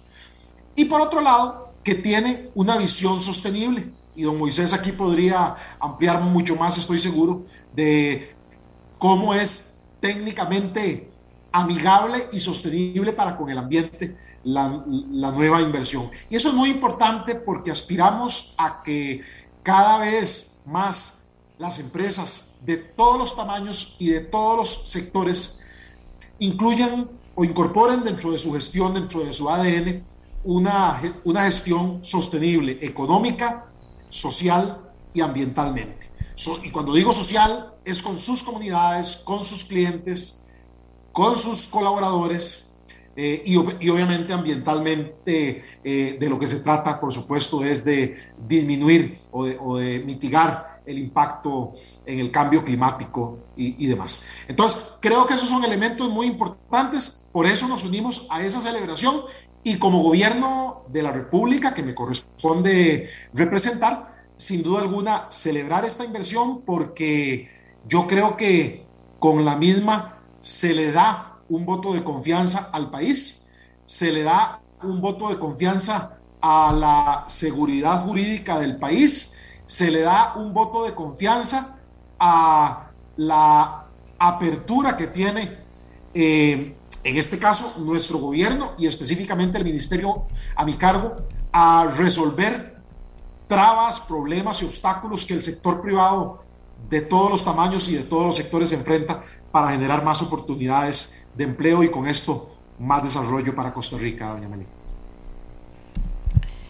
Bueno, don Jorge Sequeira, ve usted, dice que, decía yo que querer no necesariamente siempre es poder, pero en este caso se ha podido y yo, yo tengo estas noticias que son inspiradoras para que la gente se inspire, para que la gente vea, vea, si tal persona lo hizo, bueno, llevó muchos años, tiene que llevar muchos años, las cosas no se logran de día para otro. Son historias de, fíjese que aquí una persona me dice a mí, aquí dice, pasaron de un lote, voy a leer parte de los mensajes que me están llegando Pasaron de un lote de 60 mil metros cuadrados a 200 mil metros cuadrados y de 67 empleados a 500 empleados. Son por mérito propio un referente en toda la regla.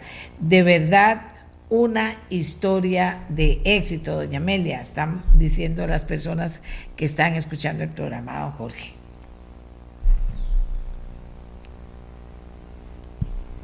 Don Jorge. Ah, perdón, doña Amelia, sí. Es que no, no, no, escuché, digamos, una pregunta, no sabía que me estaba dirigiendo el comentario a mí. Eh, sí, realmente estas historias son, son eh, de, transformación de una empresa y de una región, son realmente la historia de la transformación de nuestro país, doña Amelia. Eh, porque usted lo ve en Coyol, usted lo ve en Cartago, en la Lima Cartago, usted lo ve, ahora lo está viendo en Grecia, eh, y cómo.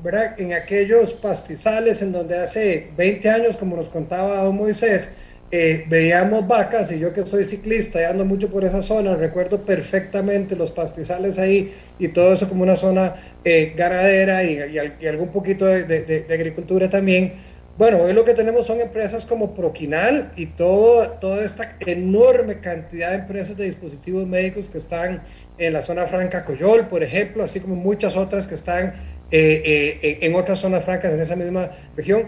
Eh, y, y, vemos, por ejemplo, en Cartago, tomatales que se convierten también en empresas de alta tecnología, en donde tenemos empresas alemanas, danesas, estadounidenses, por supuesto, etcétera eh, entonces, la historia de estas empresas es el reflejo también de la historia de la transformación de nuestra economía, doña Amelia, y de la transformación también de nuestro talento humano. Y usted sabe que siempre soy muy insistente en ese tema, ¿verdad? Entonces, el talento humano que tenemos que formar hoy en día en nuestras escuelas, en nuestros colegios técnicos, en nuestras universidades, tiene que ser el talento humano que esa nueva economía transformada está demandando y está demandando globalmente pero ese mundo globalizado ha puesto los ojos en Costa Rica porque hemos hecho las cosas bien, porque durante la pandemia mostramos una tremenda resiliencia eh, y significa que la oportunidad que tenemos es enorme, pero puede ser todavía más grande si la abrazamos y hacemos lo que tenemos que hacer como país, doña Amelia, para, para que sigamos trayendo más oportunidades para los costarricenses. Eh, eh, gracias, don Jorge. Don Moisés, hablaban de, de sostenibilidad. Cuéntenos, ¿cuál es el secreto, don Moisés? Bueno, doña Amelia, antes también eh, me gustaría hacer eco de lo que mencionó don Francisco y también don Jorge. La estabilidad democrática de Costa Rica y también la claridad y permanencia de las reglas de juego en el tiempo son claves para el crecimiento de las compañías como nosotros. Porque este tipo de decisiones, por, la, por el tamaño y el monto que, que implican, no se toman del día para la mañana, se toman de muy largo plazo. Y eso en Costa Rica es posible. Es posible pensar que vamos a hacer una inversión a cuatro años, a cinco años, porque las reglas del juego están claras. Eso es un aspecto muy importante de nuestro régimen de zona franca que vale la pena resaltar y cuidar para que sigamos creciendo. Y lo otro es muy importante, nosotros la sostenibilidad es un sello que ha tenido la compañía desde que nació, desde que se diseñó esta compañía fue pensada para que sea una compañía sostenible. Y cuando hablamos de sostenibilidad, pues uno tiene que tener claro cuál es su impacto en el planeta. Es imposible no estar en este planeta sin tener impactos. Y creo que la sostenibilidad pasa por ser una compañía seria, identificando sus impactos y gestionándolos. Y esa es la ruta que le hemos encontrado nosotros para liderar el tema de la sostenibilidad. Y la vemos como un, como un todo, en la parte ambiental, en la parte social y en la parte económica. Para nosotros es clave que el negocio permanezca en el tiempo. Y para que eso sea así, tenemos que empoderar a nuestra gente, que nuestra gente esté bien, para que tome las mejores decisiones por la compañía. Sucediendo esto, tenemos que hacerlo en equilibrio con el planeta. Que los impactos que tenemos en el planeta los vayamos compensando. Entonces, por ejemplo, nosotros eh, el 100% del carbono que ponemos en la atmósfera lo compensamos en los bosques de Osa y con eso apoyamos productores perdón, protectores del bosque en Corcovado. Además, reciclamos el 100% de lo que tenga algún valor, no solamente para la compañía, sino para terceros. Y ahí tenemos historias muy, muy bonitas, historias que pueden motivar a muchas personas, organizaciones lideradas por jefas de hogar, eh, que hoy viven y llevan a cabo su misión con lo que nosotros consideramos residuos, sin embargo, eso es la materia prima para sacar adelante a muchas familias y tenemos proyectos que, de los cuales somos padrinos y nos encanta ver cómo van también cumpliendo sus sueños. No solo en manejo de, los materiales que, le he mencionado, sino también en programas de reinserción. Y uno muy famoso es Unlock en, con los compañeros privados de libertad, que tienen ya una marca muy bien posicionada y hacen todos los productos que hacen son con partes de nuestros productos pues que nosotros no podemos colocar en el mercado. Otro proyecto es URI, otro proyecto bandera que tenemos, liderado por jefas de hogar de Pavas, que mientras sus hijas estudian en una institución de calidad como Suri, sus mamás se ganan la vida con estos, con estos productos. Entonces, alrededor de, la, de las compañías como la nuestra, eh, se genera una dinámica, y lo mencionaba ahora don Jorge y don Francisco, de encadenamientos de los puros como tal, las compras con los proveedores, el desarrollo de proveedores, el decirle al proveedor, usted sí puede, venga, mejore este, este aspecto, mejore esta calidad, para que pueda brindar un servicio de que vaya a, a los mercados de primer mundo que exportamos, pero también se desarrollan estos otros encadenamientos que tienen mucho que ver con el pilar de sostenibilidad.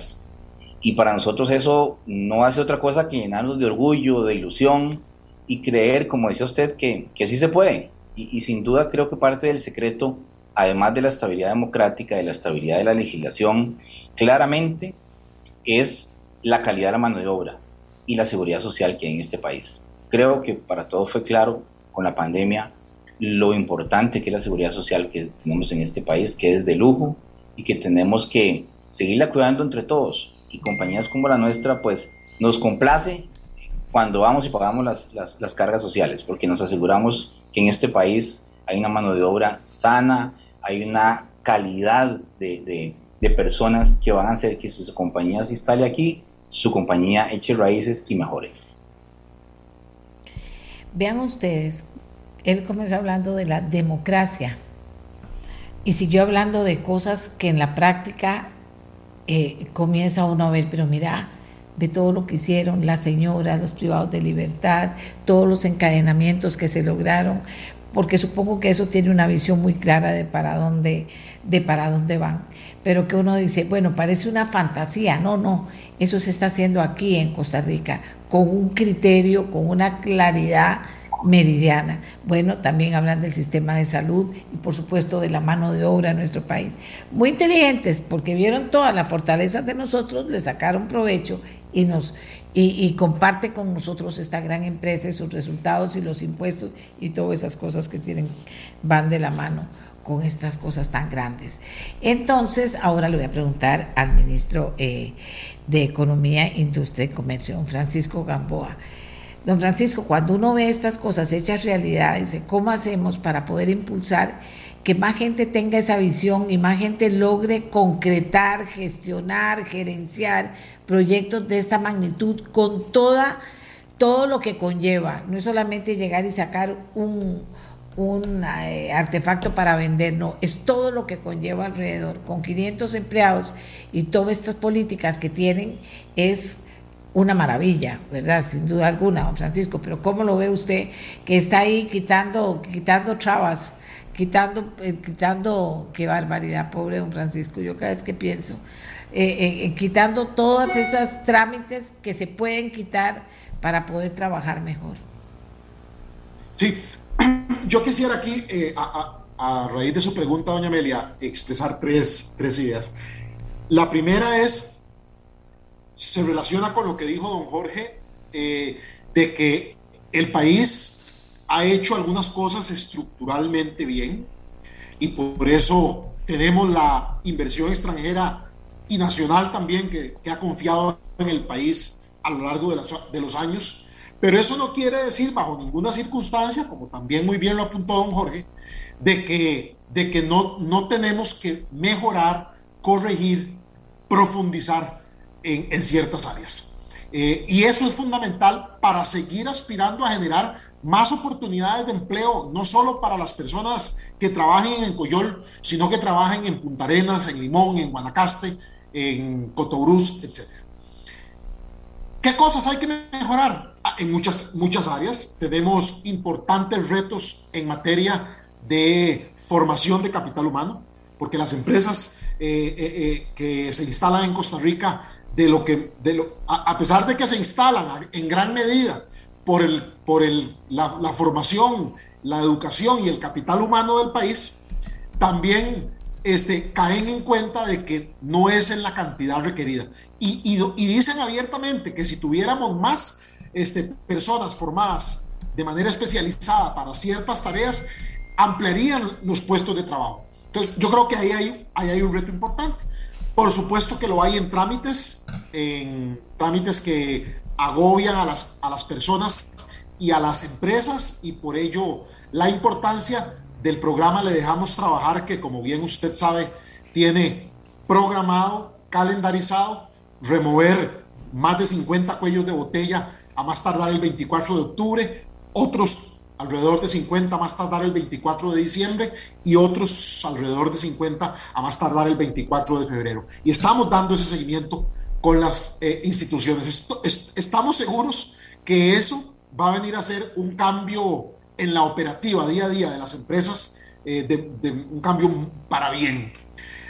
Por otro lado, está el tema de que eh, nos tomamos muy en serio desde el Ministerio de Economía, Industria y Comercio una de las dos labores fundamentales que tenemos, que es la de promover, impulsar, eh, apoyar la producción de los distintos sectores productivos, manufactureros, comercios, servicios, para que el país pueda tener eh, más oportunidades de, empleo. Entonces, así vemos las cosas, aplaudimos y celebramos anuncios como el de hoy, pero muy conscientes de que debemos trabajar a brazo partido de manera incansable para que estas buenas noticias como las de hoy nos las den otras empresas en tres meses, seis meses, nueve meses, 12 meses y nos la sigan dando, dando siempre.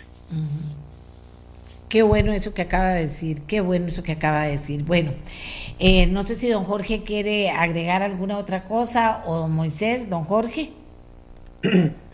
Gracias, doña Amelia. Quizás complementando estas palabras del señor ministro, nada más recordar, porque tiene que ver con todo este ambiente de clima de negocios que, que definitivamente necesitamos seguir fortaleciendo. Usted tuvo la gentileza de invitarnos a su programa hace un par de meses, a la señora Nancy Vega y a mí, para que elaboráramos un documento, recuerda, de los nueve habilitadores eh, para lograr la Costa Rica próspera que todos queremos. Y en ese documento, eh, usted nos dio la oportunidad de contarle a ustedes, a su en mucho detalle, sobre esas nueve grandes áreas que el país tiene que trabajar. Nada más las voy a mencionar rápidamente, que son, y ya lo hemos mencionado aquí muchísimo, el tema del talento y la generación de capacidades, que esto, esa segunda parte es muy importante y a veces se nos olvida, doña Amelia, ya hoy día las empresas más y más están buscando habilidades, capacidades, no solamente títulos. El tema del modelo laboral, dentro de esto el proyecto de ley 43 y muchas otras cosas, para que tenemos un sistema obsoleto de hace 70 años, eh, todo ese marco legal el tema de productividad territorial para llevar inversión fuera de GAM, lo mencionó también el ministro, y la importancia y el esfuerzo que estamos haciendo todos por llevar estas oportunidades que dan tanto en el Valle Central a las costas y fronteras, conectividad y telecomunicaciones, un tema fundamental para lo anterior también. Si no hay conectividad, oye Amelia, no hay inversión de ningún tipo, ni nacional ni extranjera, ni hay tampoco educación de calidad, ni hay muchísimas otras cosas.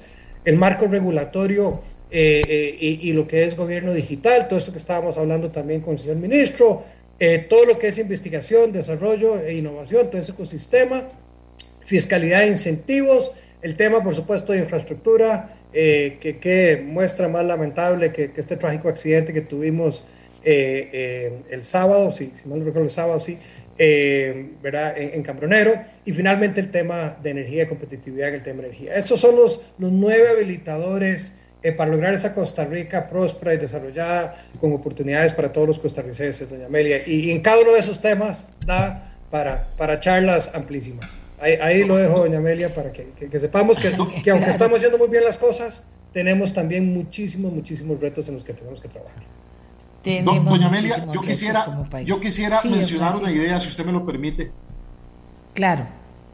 Sí, no, básicamente es no, lo dije anteriormente y, no, no, no debo dejar de decirlo para cerrar, que es el tema de que esta buena noticia de hoy, más otras de este tipo que hemos recibido, se dan a raíz de la integración de Costa Rica con el mundo. Y ese no es un tema menor, es un tema que debe ser prioridad.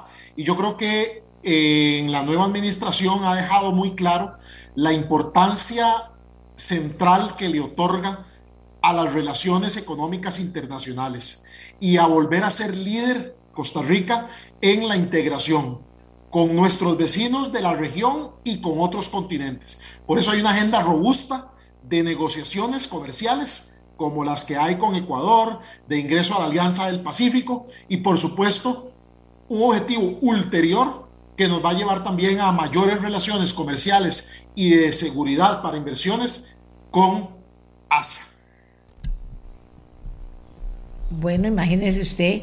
Y por supuesto, don Moisés, usted como, como invitado importante, pero también eh, cierra el programa como también un reconocimiento, ¿verdad? Por todas las cosas que han logrado implementar pensando en todo, en el ambiente, en las personas, en la economía, cómo lo lograron hacer y cómo eso está caminando maravillosamente con 500 personas trabajando, que me parece que es un logro increíble, además de esta inversión de millones de dólares que están haciendo ahora para crecer y procurar mayor, eh, quiero decir, extender aún más esta filosofía, esta filosofía de trabajo. Gracias, doña Amelia. Eh, pues solamente eh, me toca la oportunidad, de, gracias a Dios, de, en este momento estar liderando este barco, como le decimos en la compañía.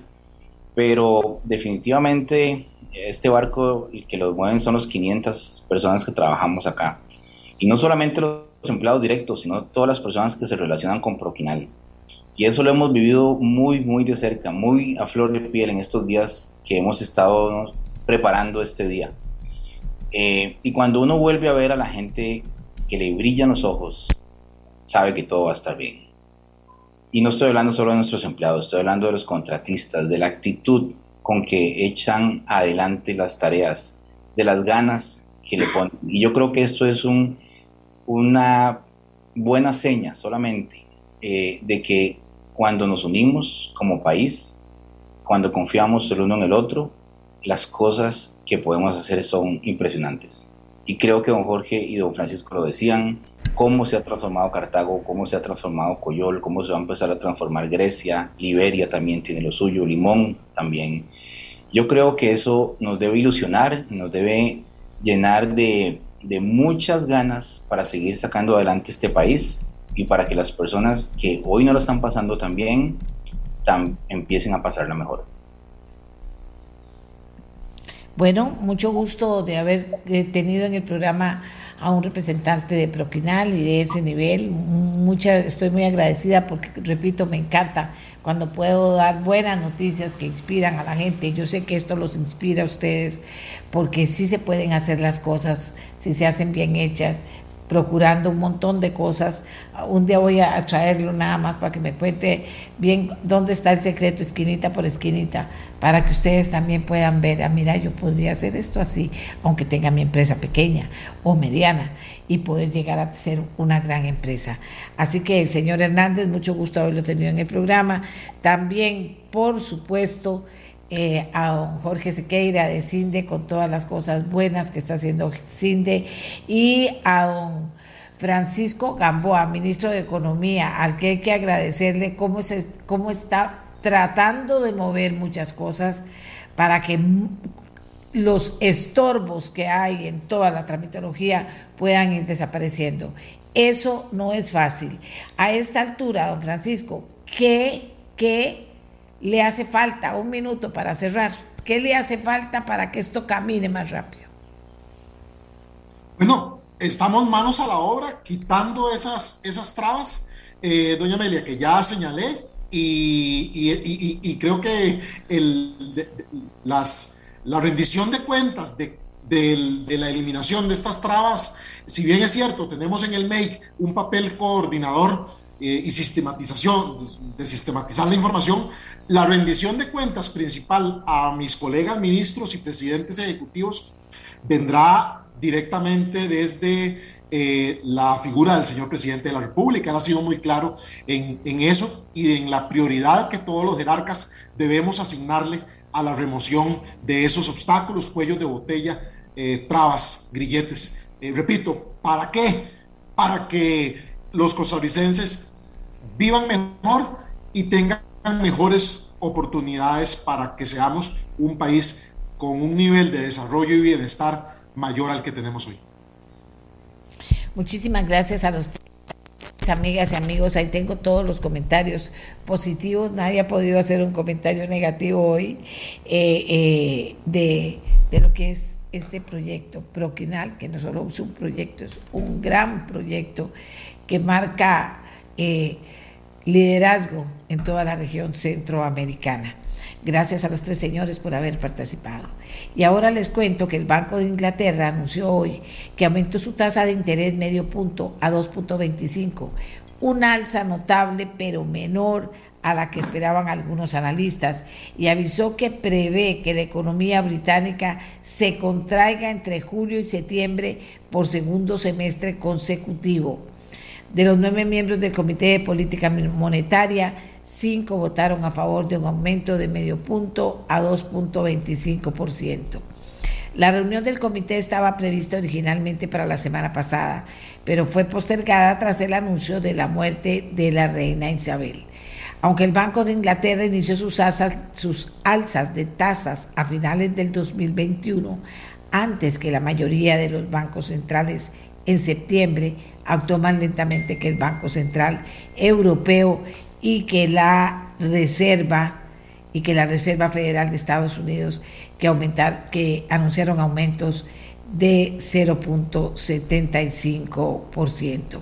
Las divisiones en el Reino Unido reflejan las dudas de los bancos centrales en todo el mundo que buscan frenar la inflación galopante provocada por la disparada de los precios de la energía desde el inicio de la guerra de Ucrania pero temen hundir la economía mundial que apenas se recuperaba de la pandemia del COVID-2019.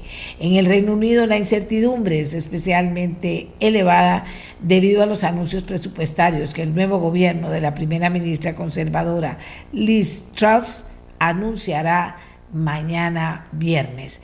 Vamos a hacer una pausa Costa Rica y regresamos con la entrevista que aún tenemos pendiente para ustedes. Ya volvemos.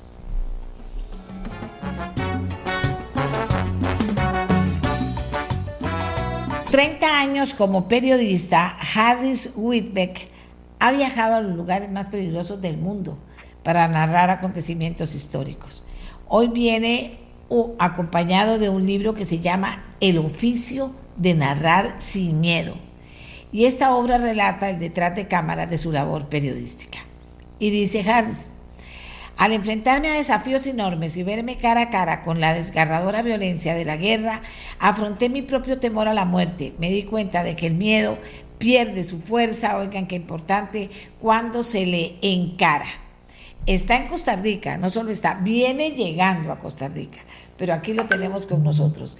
Bienvenido Hardy, muy buenos días. Estás de nuevo en Costa Rica, gracias por acompañarnos.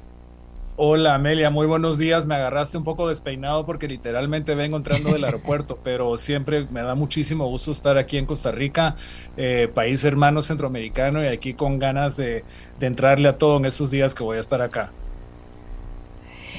Harry, eh, quería, hablar, quería que habláramos de muchísimas cosas, pero hay cosas que, hablando de miedo, hablando de la prensa, hablando de la libertad de expresión, hablando de las cosas que están pasando en el mundo y tenemos poco tiempo, eh, tengo que aprovechar para mencionarte cosas. Eh, Guatemala con la persecución contra Chepe Zamora, prestigioso periodista y dueño del periódico. Harris, que, ¿cómo encarar los periodistas lo que está pasando en Centroamérica y veamos este ejemplo y ahorita vamos a ver el de Nicaragua también, que hoy son noticias los dos. Eh, ¿cómo, cómo, ¿Cómo encarar? ¿Cómo manejar el miedo? ¿Hay miedo o no hay miedo a que finalmente terminen eh, ganando estas fuerzas represivas que pretenden callar a la prensa? Por supuesto que hay mucho miedo, Amelia, hay miedo y, Guatemala y, Nicaragua no son eh, los únicos países en el istmo donde, donde la prensa está recibiendo presiones y ataques. El Salvador es otro ejemplo. Yo creo que, que cualquier sociedad, cualquier democracia donde se ataca a la prensa, donde se, se silencia a la prensa o se le tiene miedo a, la función, el papel que la prensa puede jugar, es, muy, es, es, una, es una señal muy peligrosa de cómo van las cosas. Eh, en, en, Guatemala el, periódico es, era uno de los pocos medios independientes que, que, que realmente estaba diciendo cosas que, que yo siempre he dicho que hay que, hay que defender el principio de que la prensa es una de las fuerzas vivas de cualquier democracia y que es una fuerza que hace que la democracia sea viable. Cuando se empieza a atacar esas, esas fuerzas por diversas razones, es un síntoma de que de las cosas no van muy bien. Entonces sí, a mí me da mucho, mucho miedo el giro que está tomando Centroamérica, con la excepción de Costa Rica. De, de última hora se informaba que el régimen de Daniel Ortega hoy bloqueó la señal de CNN en Nicaragua, según anunció la cadena de noticias.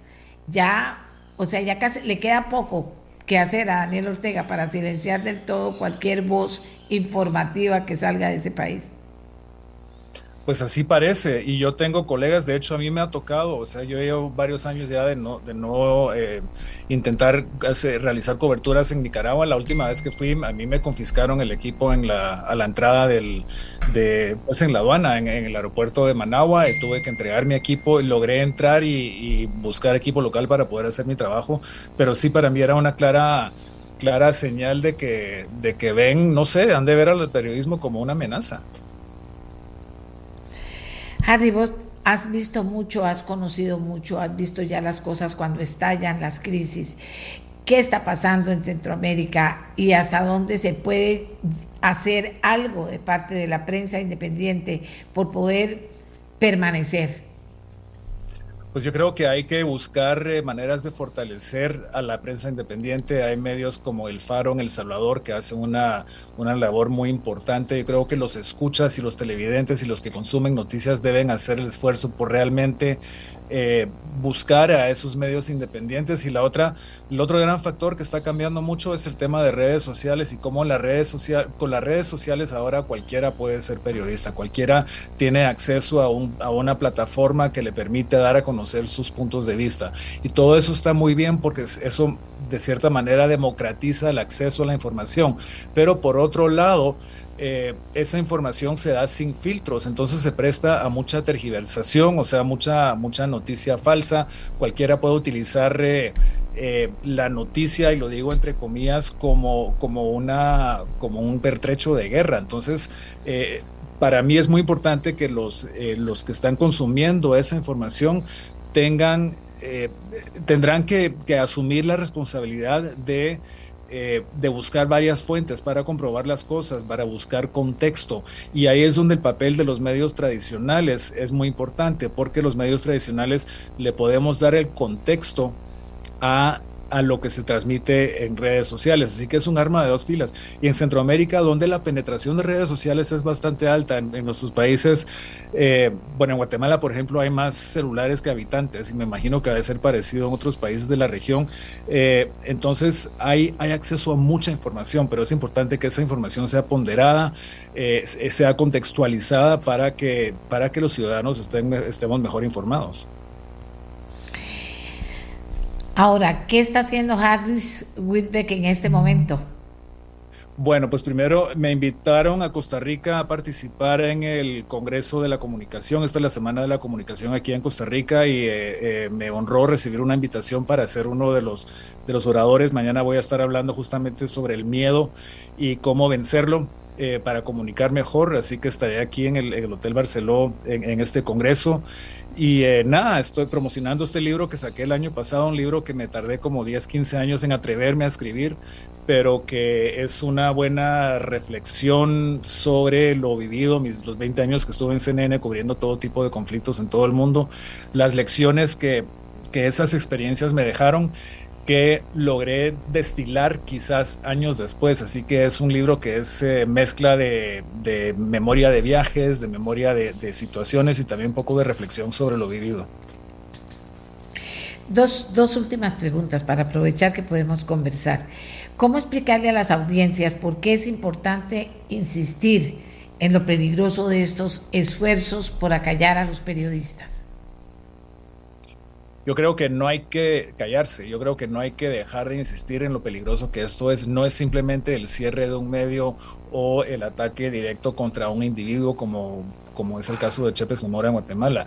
Es un síntoma de que nuestras democracias, nuestros sistemas, que eh, nosotros acordamos vivir en sistemas democráticos es lo que buscamos y cuando se empieza a callar a los medios de comunicación es un síntoma de que esas democracias están en peligro hablemos un poco de miedo. Cuando se está en la línea de fuego, como has estado tantas veces cubriendo noticias, se siente miedo.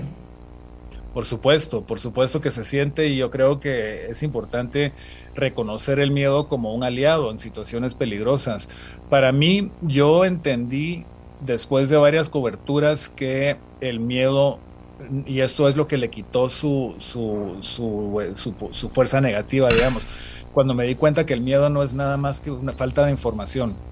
Cuando hay un vacío de información, tú eh, armas conjeturas, te imaginas cosas que no sabes si son ciertas o no, te imaginas que una situación te va a pasar algo, no te va a pasar algo, y, y, y gastas tanta energía inventando cosas porque no están fundamentadas en lo que en lo que es que es el presente eso eso es cuando el miedo se convierte en una fuerza negativa, pero cuando reconoces que el miedo no es, simplemente nada más que un vacío de información, entonces tú puedes llenar ese vacío con información, el miedo se va y puedes hacer tu trabajo.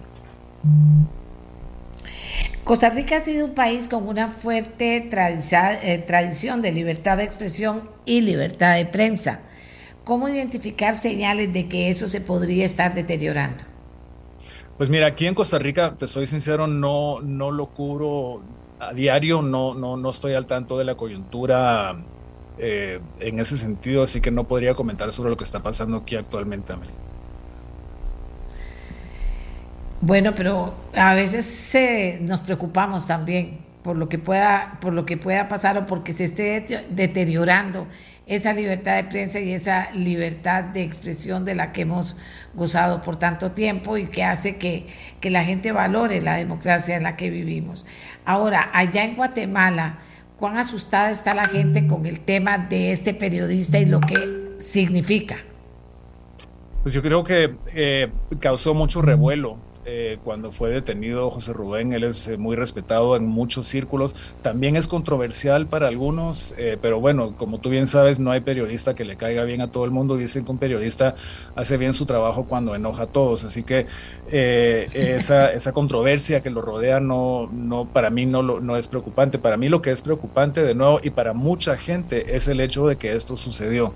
Porque eh, se puede interpretar como una, un esfuerzo por, por ir, por ir eh, controlando más lo que la opinión pública expresa. Entonces hay mucha preocupación, pero yo comentaba ayer con una gran amiga con quien produje eh, varios programas de televisión hace años, una señora que vivió los años de represión en los 70s y los 80s y ella estaba muy preocupada y me decía, Harris, hagamos algo. Y yo le decía, sí, hagamos algo, pero pensemos qué hacer, porque una cosa es sacar un comunicado denunciando algo que para mí es, es un esfuerzo estéril prácticamente, o buscar alguna, alguna reacción un poco más propositiva que realmente conduzca a algo que conduzca a cambios más positivos, que puede ser el buscar fortalecer eh, eh, el flujo de información información ponderada y contextualizada por medio de redes sociales. Entonces eh, hay mucha preocupación, hay mucha gente comentando qué se debe hacer y, un, compás de espera hasta cierto punto. ¿A dónde se puede comprar tu libro aquí en Costa Rica? Tengo entendido que sí está en la librería donde, donde más se compran libros acá. Eh, eh, y va a estar mañana pues, para los, eh, exacto. y para los que se acercan al, Congreso mañana, tengo entendido que va a, haber, algunos ejemplares a la venta. Así que para los que les interesa el periodismo, la comunicación, de un poco la historia de eventos grandes de los últimos 20, 30 años, pues ahí tendrán oportunidad de, leer algo que espero que les guste. Bueno, muchas gracias, Harris. Un abrazo, mucha suerte. Gracias, un gustazo siempre. Feliz día. Feliz día. Amigas y amigos, se nos acabó el tiempo, se nos acabó el tiempo, tenemos que retirarnos prometiéndoles que estamos trabajando para el programa de mañana, porque eh, eh, quisiera y no lo he logrado saber cómo se está ayudando a los damnificados por parte de las municipalidades. ¿Qué ayuda están recibiendo los damnificados de las fuertes lluvias en Desamparados, en Acerrí? Eh, si les están dando algún tipo de, equipo para ayudarlos con la limpieza también, si les están dando algún dinero para que compren los materiales que perdieron en sus casas eh, para poderlas levantar de nuevo, ¿qué está pasando con eso? Si usted sabe, 84747474 me puede decir para ver si mañana podemos tocar el tema en profundidad. Nos vamos hasta mañana, Costa Rica. Gracias por habernos acompañado. Este programa fue una producción de Radio Monumental.